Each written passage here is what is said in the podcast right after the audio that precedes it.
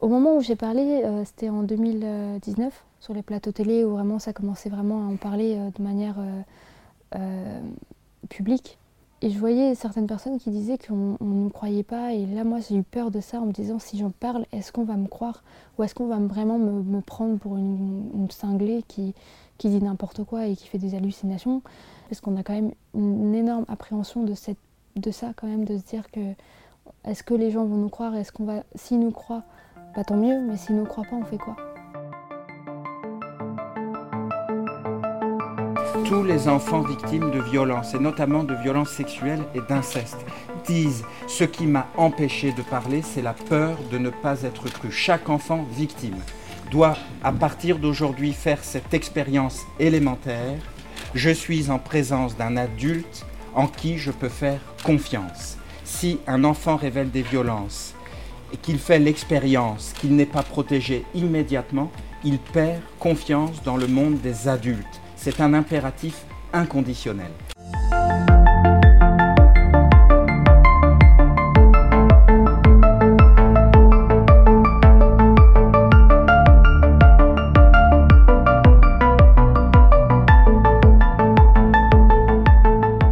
Bienvenue dans l'épisode 3 de Écouter, libérer, en finir avec l'inceste. Un podcast réalisé pour Citadelle, le centre d'accueil pour les femmes victimes de violences. La personne que vous avez entendue à l'instant, c'est Édouard Durand. Il est juge pour enfants et coprésident de la CIVISE, la commission indépendante sur l'inceste et les violences sexuelles faites aux enfants. Une commission créée en janvier 2021, juste après la sortie du livre La Familia Grande de Camille Kouchner. Un livre tsunami dans lequel l'autrice revient sur les conséquences de l'inceste commis par son beau-père sur son frère jumeau. Le 21 septembre 2021, Soit quelques mois après sa création, donc, la Civise a lancé une plateforme d'écoute et de recueil de témoignages. Plusieurs milliers de personnes y ont livré leurs histoires en quelques semaines. Écoutez ce qu'en pense la coprésidente de la commission, Nathalie Mathieu, qui est aussi directrice générale de l'association Docteur Bru. Je dirais pas que ça nous surprend parce qu'on sait que les violences sexuelles faites aux enfants sont massives, euh, que les enfants sont restés longtemps enfermés dans le silence, et qu'elles ont des impacts terribles sur leur développement et leur euh, parcours de vie. L'incertitude qu'on avait, c'était de savoir si, en lançant cet appel à témoignage, les personnes allaient y répondre. Et force est de constater qu'elles y répondent massivement. Et pour nous, c'est fort, c'est très fort. Mais il tient à nous de ce que cette, euh, euh, cette vague ne retombe pas. Parce qu'on l'a beaucoup vu dans l'histoire. L'inceste, c'est aussi une question de silence et une question de silenciation sociale. Et donc c'est très important que ça ne retombe pas. Et l'objectif aussi de ces rencontres, c'est de faire en sorte que le silence ne retombe pas. En parallèle du lancement de la plateforme, la commission se déplace dans plusieurs villes de France pour des réunions publiques.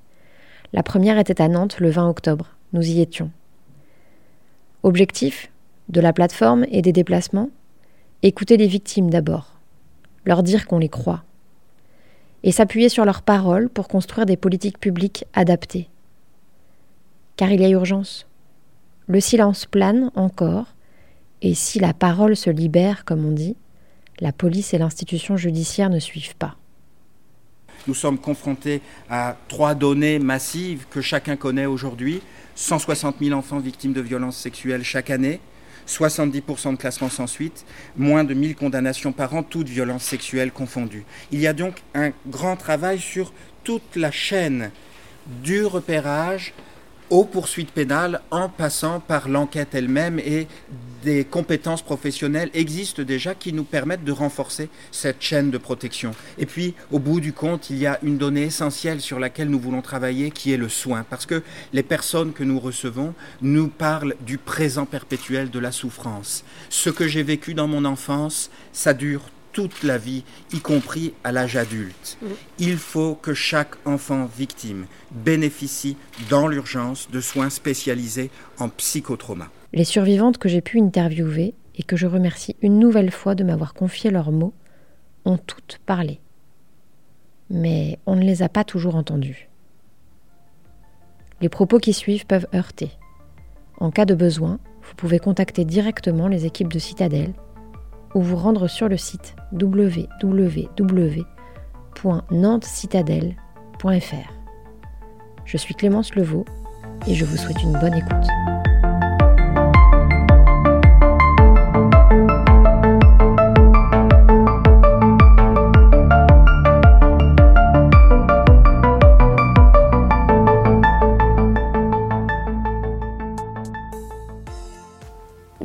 Pense qu'au fond, je savais que c'était plus possible. Vous avez entendu Jana dans les épisodes 1 et 2. Elle témoigne, comme les autres survivantes, de façon anonyme. Les violences sexuelles ont été commises sur elle par son père. Elle a bien essayé de dire, de parler, à sa mère notamment, en vain. Au fond, euh, je sais que à l'époque, je me suis quand même beaucoup renseignée sur ces choses-là. Je n'arrivais pas à dire le mot inceste ni agression sexuelle. Pour moi, c'était pas ça. Mais euh, je lisais beaucoup de témoignages de jeunes filles, de jeunes garçons qui, en avaient, qui vécu ça. Et je me suis dit, ah mais quand même, ça ressemble vaguement à ce que je vis moi. Euh, est-ce que ce serait pas ça? Et plus ça allait, plus je me disais, ah quand même, c'est quand même vachement ressemblant. Il euh, faudrait que je me renseigne un peu plus. Et, là, je me suis dit, en fait, je suis pas toute seule. En fait, très clairement, je suis pas toute seule on a cette impression d'être tout seul, mais à partir du moment où on se renseigne, à partir du moment où on commence à lire des témoignages, on se rend compte qu'il y a énormément de gens et que dans cette espèce de, euh, c'est un peu bizarre de dire communauté, mais euh, cette espèce de communauté de victimes, on se rend compte qu'on n'est pas tout seul, on ne sera jamais tout seul.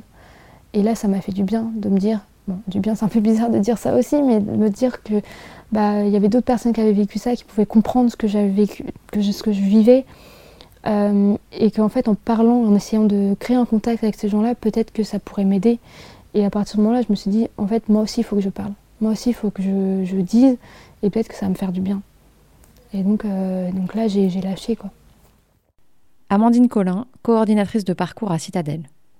Les personnes victimes du coup d'inceste euh, n'ont pas toujours conscience qu'elles sont victimes ou n'ont pas hum, pu poser encore les mots parce que c'est pas quelque chose déjà qu'on on commence à le connaître un peu mieux, mais, euh, mais, mais ce n'est pas encore un sujet qui est euh, euh, extrêmement parlé, extrêmement nommé. Il y a beaucoup encore de tabous autour de cette question. Il y a aussi la notion de silence dans, la famille où il ne faut pas dire, il ne faut pas détruire la famille parce que si on dit, on détruit.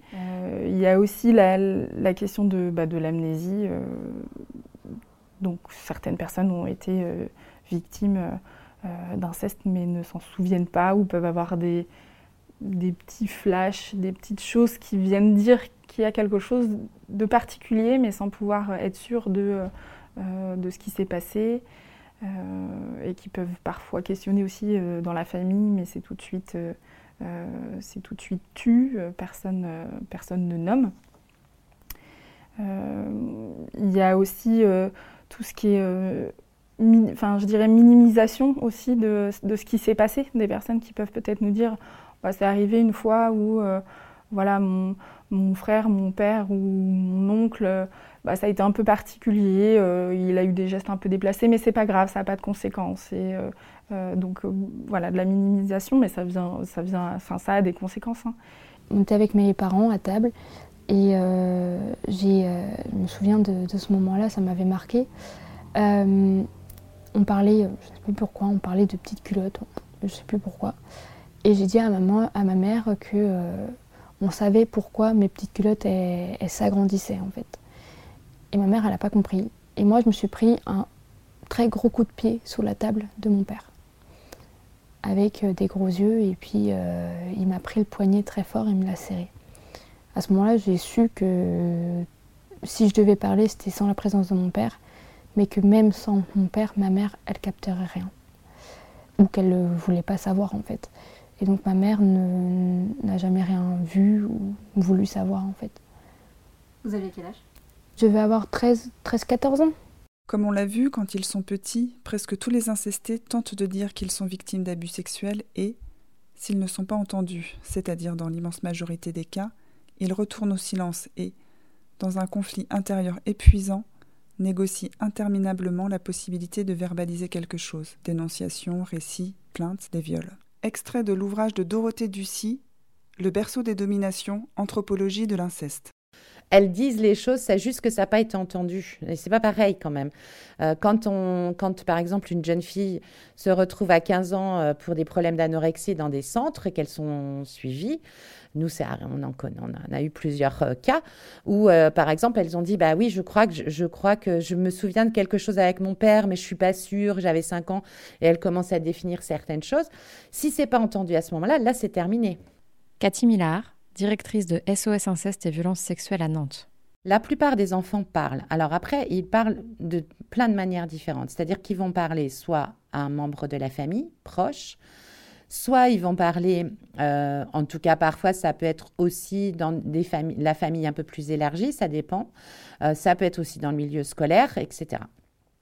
Mais les enfants, en fin de compte, à un moment donné, vont soit en tout cas dire un mot ou, commencer à dire certains mots en disant papa fait ça ou mon frère fait ça. Voilà, euh, parce qu'ils vont discuter aussi entre eux après. C'est comme ça que ça se passe. C'est que quand ils discutent entre eux, ils se rendent bien compte qu'à un moment donné, il y a quelque chose qui ne va pas. Euh, alors, il y a aussi le fait que c'est compliqué pour les enfants de parler, malgré tout, parce qu'il y a la pression de l'agresseur, hein, qui, euh, évidemment, fait tout pour euh, le culpabiliser, laisser dans la honte, en disant, surtout si tu parles, tu détruiras la famille. Donc, c'est ce qui empêche aussi parfois les enfants de parler. Mais quand ils parlent, il, voilà, il va y avoir des mots qui sont souvent très simples, surtout quand ils sont plus petits. Moi, je dirais que les enfants qui ont 3, 4 ans, 5 ans, par exemple, ça, c'est ce qu'on entend beaucoup à l'assaut, euh, dans le cadre, par exemple, des procédures de, divorce ou séparation. L'enfant, à ce moment-là, va parler. Et souvent, vers euh, cet âge-là, ils n'ont pas la notion de la destruction de la famille. Ils sont trop petits pour ça. Ils n'ont pas cette conscience-là. Donc, ça veut dire que là, à ce moment-là, les enfants, ils parlent. Alors, ils parlent de manière très simple. Hein, 3, 4 ans ou 5 ans, ils disent vraiment les choses. Papa, il fait ça. Euh, voilà, euh, il utilise ça, il, voilà, parfois quand c'est des objets ou autre. Et, c'est dit de manière très simple. Et là, il n'y a aucune remise en cause euh, possible. C'est-à-dire qu'un enfant qui dit ça quand ils sont tout petits, c'est une évidence. Donc évidemment, après, il faut pouvoir porter plainte. Il y a toutes les procédures à mettre en route. Donc là, je dirais que ça, c'est les plus quand plus ils sont petits, plus ils parlent, je dirais très simplement en fin de compte. Euh, quand ils ont ils sont un peu plus âgés, c'est-à-dire vers 8, 9, 10 ans ou à l'adolescence c'est encore un autre cas, mais là ça devient un peu plus difficile pour ces enfants de parler parce que là ils ont la conscience euh, de si je parle, je détruis la famille, je vais faire du mal à papa, je vais faire du mal à maman ou à mes frères et sœurs. Donc c'est à ce moment-là que c'est un petit peu plus difficile. Mais par contre, ils vont aussi le manifester, c'est-à-dire que s'ils ne le disent pas avec des mots, ils vont le manifester cet enjeu d'aller nommer euh, ce qui s'est passé et en même temps toutes les répercussions sur, euh, sur la famille, sur la personne, cette, euh, comment je pourrais dire, ce, cette ambivalence en fait entre ce parent ou ce frère, sœur qui, dont on est proche, qu'on aime puisque forcément c'est, enfin forcément, ça fait partie de notre famille, donc il y a un lien, donc il y a il y a une sorte d'amour, et je, pense après c'est dur de le définir, mais il y a une sorte d'amour, d'attachement en tout cas. Et, euh, en même temps, euh, ça a tellement de conséquences euh, sur la vie psychique, physique, sociale et professionnelle sans doute aussi de la personne. que nommer c'est important pour pouvoir s'en sortir, mais en même temps on sait que ça va faire exploser énormément de choses et qu'on on vient pointer aussi quelqu'un pour qui on a de l'attachement ou de l'amour, etc. Donc ça, je trouve que c'est extrêmement complexe. Ouais, j'ai pas fait de déni, c'est-à-dire que c'est une histoire que j'ai toujours, euh, dont j'ai toujours été consciente. Clara a raconté les conséquences sur sa vie de l'inceste commis par son frère dans l'épisode précédent. Elle ouvre progressivement les vannes de la parole depuis quelques mois. Après, je l'ai beaucoup refoulé dans le, rapport que ça, enfin, dans ce que ça me faisait en termes d'émotion et tout, mais c'est un, autre sujet. En tout cas, je me me suis pas réveillée un matin en me disant, oh, il m'est arrivé ça. J'ai toujours su qu'il m'était arrivé ça. Et en effet, euh, l'année dernière, juste avant le premier confinement, euh, un soir, après un concert, on était à Paris, on va boire un coup avec ma sœur, et elle me euh, parle d'une vieille histoire bref, une, vieille histoire. Elle me dit, mais là, il t'était pas arrivé quelque chose de bizarre avec le maire du petit village dans lequel on était en vacances, qui m'avait emmené faire un tour en voiture. Et je dis, non, non, pas du tout, il s'est rien passé. Enfin, non, non. Mais par contre, euh, il m'est arrivé autre chose et, euh, et donc euh, un gros blanc. Et puis je lui dis, avec mon frère. et donc du coup, voilà, je, ça, ça, ça sort. À ce moment-là, on était au mois de mars je, vais donner trois raisons, je pense, pourquoi c'est sorti là. Euh, un, euh, je venais de témoigner euh, au commissariat de police pour ma meilleure amie à qui c'est arrivé quand elle était plus jeune, avec son cousin. qui a porté plainte. Il y a une enquête en cours et que du coup elle m'avait cité comme témoin pour que j'explique comment on avait vécu ça toutes les deux en tant qu'ado. Et dans cette enquête, je devais expliquer comment elle était, son anorexie, parce qu'il y a eu une, phase d'anorexie, pareil, juste avant ses, ses, 15 ans, qui était liée à ça. Il y avait des sujets physiques. Euh, et, en fait, tout ça, je l'ai vécu, donc tout ça, je l'ai témoigné. Et j'ai témoigné en manière très euh, factuelle, en disant, euh, à un moment, le plus dur, c'est qu'elle en avait parlé à sa famille, mais que sa famille avait préféré la paix des ménages et la paix des familles plutôt que de protéger sa fille. Et du coup, elle se retrouvait à des réunions de famille ou des repas avec son cousin. Et j'ai dit cette phrase, mais comment on peut euh, préférer euh, la paix de la famille plutôt que quelqu'un qui souffre?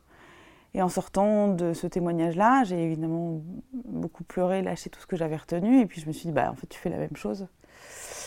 Donc voilà, donc euh, je pense que ça a été évidemment déclencheur. j'ai perdu ma maman en début 2019, et donc c'était un, an avant le fait que je le dise, et je pense que c'est pas anodin non plus j'ai l'impression que ça ne serait jamais sorti si ma mère était encore de ce monde, parce que je pense que c'était quelque chose de trop difficile à vivre pour elle. Et puis, euh, je me suis séparée aussi, moi, du papa de mon fils. Et c'est... Alors, tout ça, tout ça est très lié, hein, mais il y avait un, cette, ce, C'était le moment où, euh, OK, on arrête, on fait une pause. Tout ce qu'on a fait dans notre vie, euh, en fait, pourquoi on l'a fait, qui on est et c'est là où, euh, où, je me suis dit, bah, ce truc-là, en fait, euh, voilà, il est sorti là, parce que je pense que c'était le moment où il euh, fallait que je sorte tout ce, que, tout ce qui était en moi et que je me pose des questions un peu sur ce que j'étais sans ça. Quoi. Une sorte de, comme, comme vous m'avez dit, ça y est, ma mère est décédée, c'est pour ça que je le, lis, je le relis quand même beaucoup à elle. j'ai le droit de faire des vagues, et donc des vagues, quelles qu'elles soient. Je peux quitter mon mec, je peux dire à tout que euh, j'ai été victime d'inceste quand j'étais petite. Euh, voilà, je peux, je peux, c'est bon, je peux faire des vagues.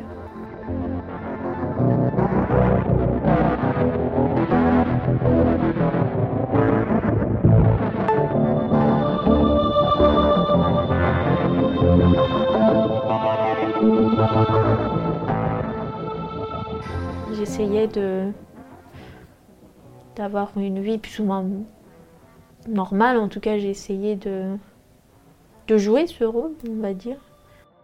Vous avez entendu Maya dans les deux premiers épisodes. Elle n'est plus en France aujourd'hui. Elle poursuit ses études dans un autre pays avec son petit copain, loin de l'endroit où son frère adoptif l'a violée et agressée pendant des années. Je m'efforçais de ne rien laisser paraître. Parce qu'en plus de ça, j'ai un, j'ai le souvenir très clair que j'ai écrit et en plus. Euh, bah, il me, implicitement, euh, il me demande de garder le secret. C'était la première fois euh, où... Euh, je pense, je, suppose que c'était la première fois qu'il me pénétrait vaginalement. Et juste après, il me dit, tu sais ce qu'est un secret? Comme ça. Je pense que j'étais jeune, mais je pense pas que j'étais non plus... Je sais pas. Je sais pas si j'avais... C'était avant mes 10 ans ou après. Et euh, moi, du tac au tac, sans réfléchir, j'ai tout de suite su lui répondre. Et c'est ça qui fait, qui, me dit que ça a commencé bien avant. C'est pas quelque chose qui ne se dit jamais. C'est ce que je lui réponds. Quand c'est pas nommé, quand c'est tu, on a l'impression que c'est peut-être pas vrai, ou il y a toujours ce, doute, est-ce que vraiment ça a été vécu, etc. Le fait de parler, c'est déjà euh, l'intégrer ça fait partie, parce que ça, c'est une évidence, euh, l'inceste, ça fera partie de toute façon de la vie de la personne. Il y a des fois des, personnes qu'on accompagne qui vont dire je, viens en parler pour pouvoir après oublier, mais ça, c'est impossible.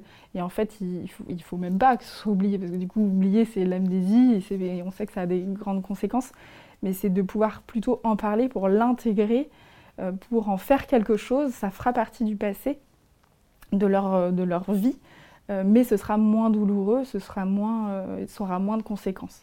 Et donc si c'est parlé, généralement ça peut être derrière traité, on va dire au niveau psychologique et, même physique, etc.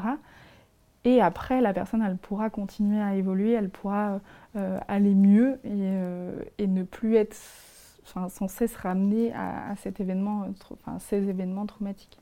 J'ai décidé d'en parler parce que ma maman, un jour, m'a parlé, euh, m'a parlé de mon grand-père et m'a expliqué que il avait essayé de faire des choses pas très légales au niveau de la meilleure amie à mon père quand ils avaient une quinzaine d'années.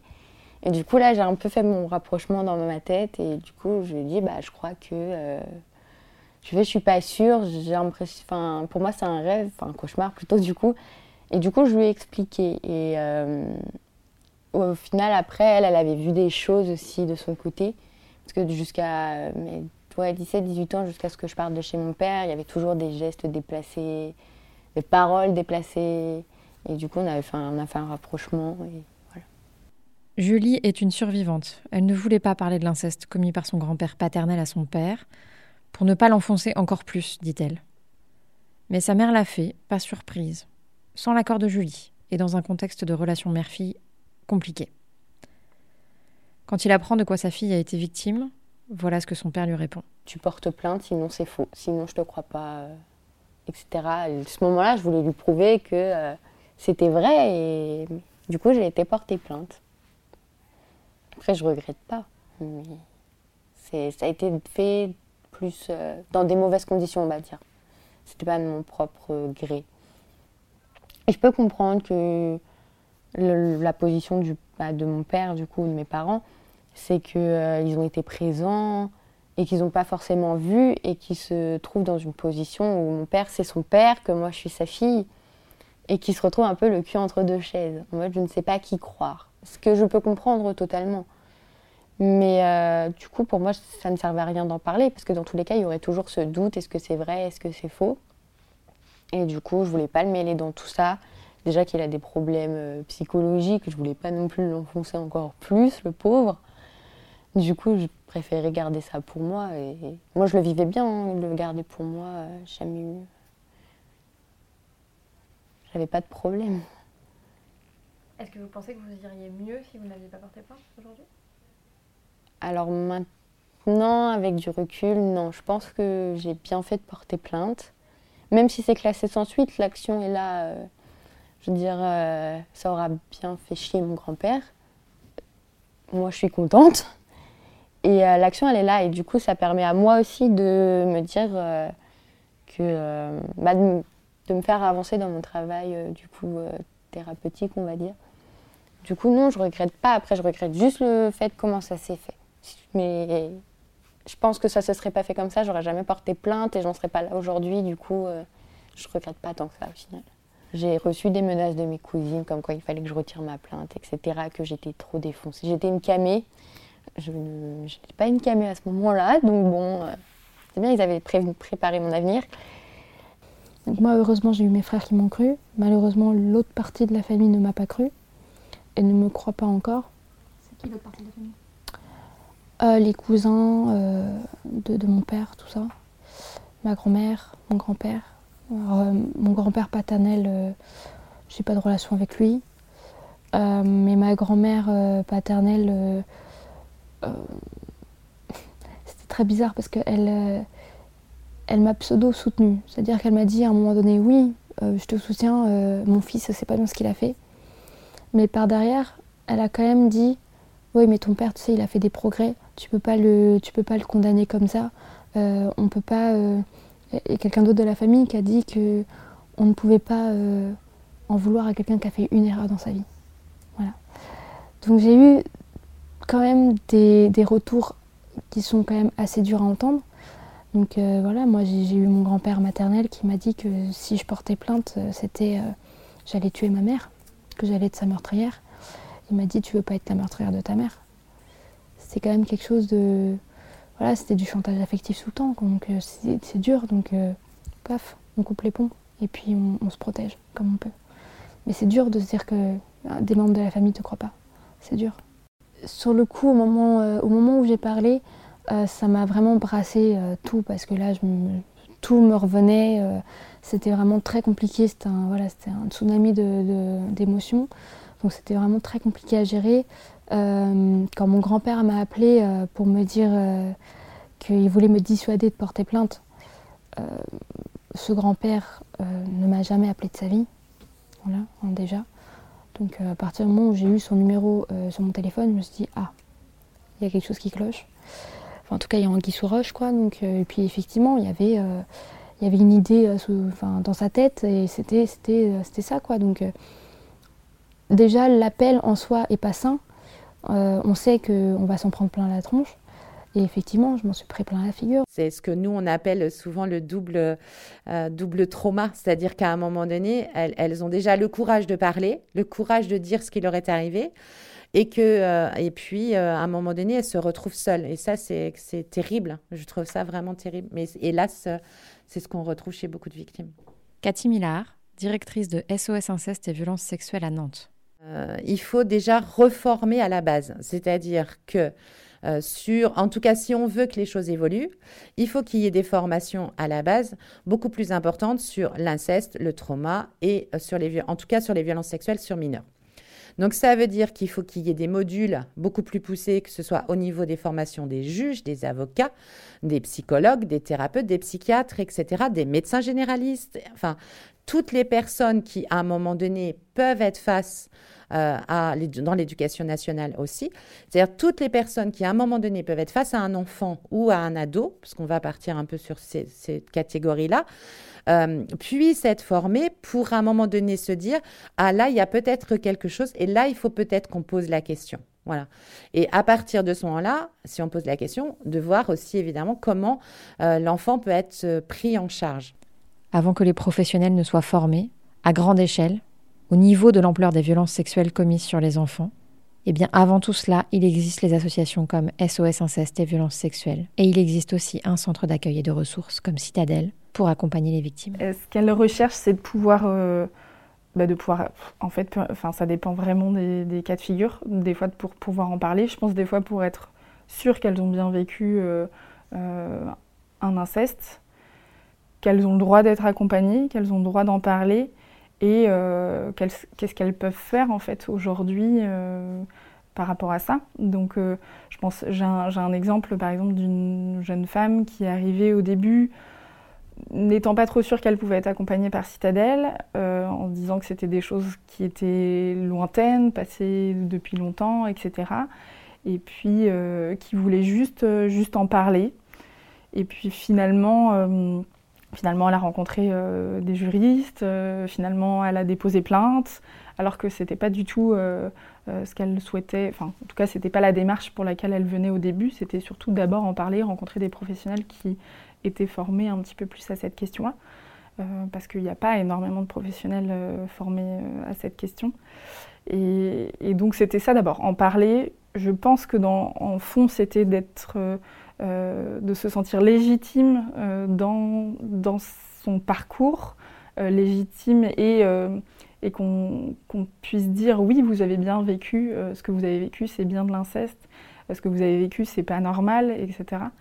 Et voilà, elle, c'était sa, sa première intention en arrivant ici. Et puis finalement, il y, a eu, y a eu beaucoup de choses qui se sont passées derrière. Et, le processus a été en fait plus, plus complet. Et, et voilà qu'on espère à un moment donné aussi que les pouvoirs euh, euh, publics, politiques au niveau régional, parce que là je vais mettre euh, vraiment global, se disent aussi que, d'ailleurs c'est ce que je leur dis souvent, vous avez la chance d'avoir une association sur Nantes spécialiste de l'inceste, tous les départements et toutes les villes ne l'ont pas.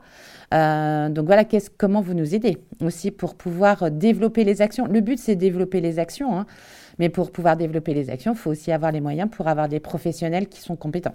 Et vous savez pourquoi la commission a été créée? Elle résulte d'un double mouvement qui est porté par un mouvement associatif très fort, qui est une demande qui était souterraine mais qui émerge, qui s'appelle la parole des victimes, et une prise de conscience par la société qui aujourd'hui comprend qu'elle est responsable de la protection de ses enfants.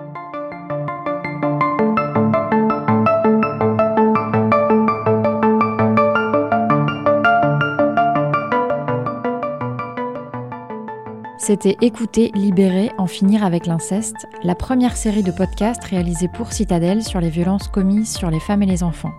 Merci aux survivantes qui ont accepté de témoigner, et merci à elles pour la force et le courage de leurs propos. Merci aux expertes, Amandine Collin et Cathy Millard. Merci à Aude Brachet et à toute l'équipe de Citadelle pour leur accueil et leur confiance. Ce podcast a été réalisé par la ville de Nantes en partenariat avec E-Radio. Vous souhaitez être informé des prochains épisodes? Abonnez-vous. Vous souhaitez aller plus loin et approfondir vos connaissances et votre capacité d'agir sur la question de l'inceste? En complément de cet épisode, nous vous livrerons différentes ressources très utiles en la matière. Par exemple, vous pouvez dès maintenant vous rendre sur le site de l'association Mémoire traumatique et victimologie, qui a mis en ligne un module d'auto-formation gratuit sur les violences sexuelles commises sur les enfants. 30 minutes destinées à toutes et tous qui peuvent simplement tout changer. Rendez-vous sur mémoiretraumatique.org. Retenez aussi ce numéro, le 119. C'est le numéro national dédié à la prévention et à la protection des enfants en danger ou en risque de l'être.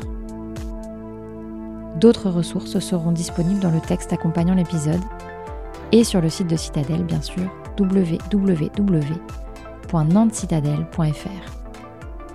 Merci infiniment pour votre écoute et à bientôt.